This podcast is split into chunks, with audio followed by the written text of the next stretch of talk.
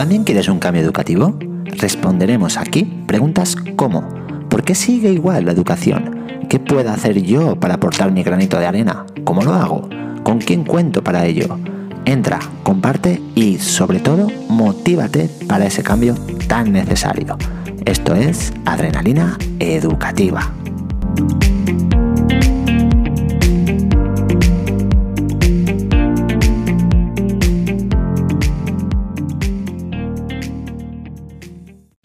Bienvenidos y bienvenidas a Adrenalina Educativa. Este es el quinto episodio y lo he titulado ¿Cómo subsanáis la carencia tecnológica en vuestros centros?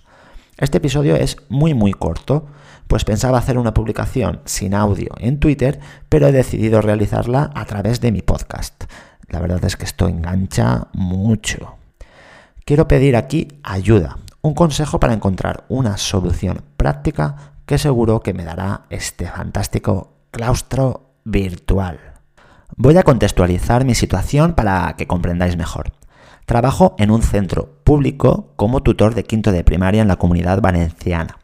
Disponemos de un aula de informática con los ordenadores que nos proporciona la consejería, que no son precisamente de última generación, pero funcionan, con limitaciones, eh, pero funcionan. Hay que ver las cosas desde el punto de vista positivo, ¿no? En cuestión de conexión a Internet, pues eh, muy lenta la verdad. Tardamos sobre 10 minutos en estar toda la clase a punto y se oyen los típicos A ver, que no carga, A ver, que no se conecta, A ver, que se ha bloqueado, A ver, que esto no va, A ver, reinicia el ordenador y un largo etcétera que, que bueno, que, que te explota, si no te explota la cabeza, de milagro.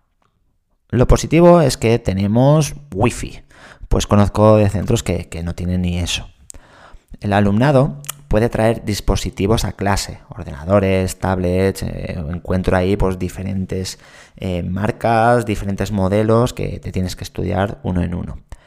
Esto lo solemos realizar los dos quintos, en mi centro hay dos quintos de primaria, y el sexto, una o dos veces por semana.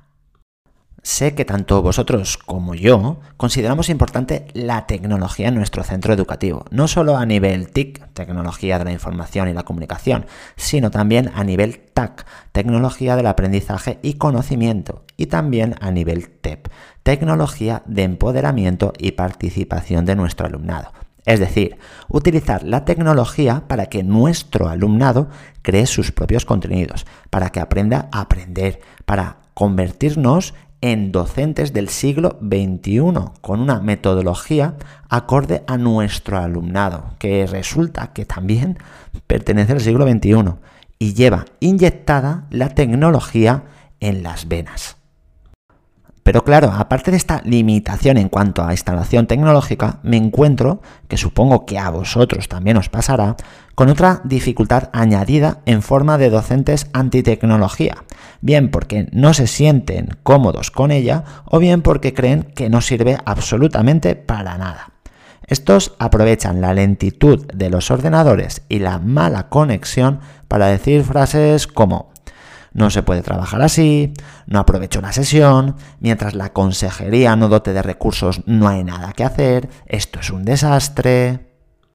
Lógicamente, esta actitud es complicada de cambiar, pero lo es aún más si no disponemos de una infraestructura al menos eh, decente. Aquí, en este punto, es donde necesito vuestra ayuda. Vamos, por tanto, a la cuestión que planteo en el título del episodio. ¿Cómo subsanáis la carencia tecnológica en vuestros centros? ¿Qué hacéis? ¿A qué recurrís para mejorar equipos Wi-Fi? Teniendo también en cuenta que nuestra consejería aquí en la comunidad valenciana no nos deja comprar ni una sola tablet, ordenador o cualquier tipo de dispositivos, eh, aunque dispongamos de dinero en nuestro centro. Cosas eh, incongruentes, pero, pero bueno, pero en fin.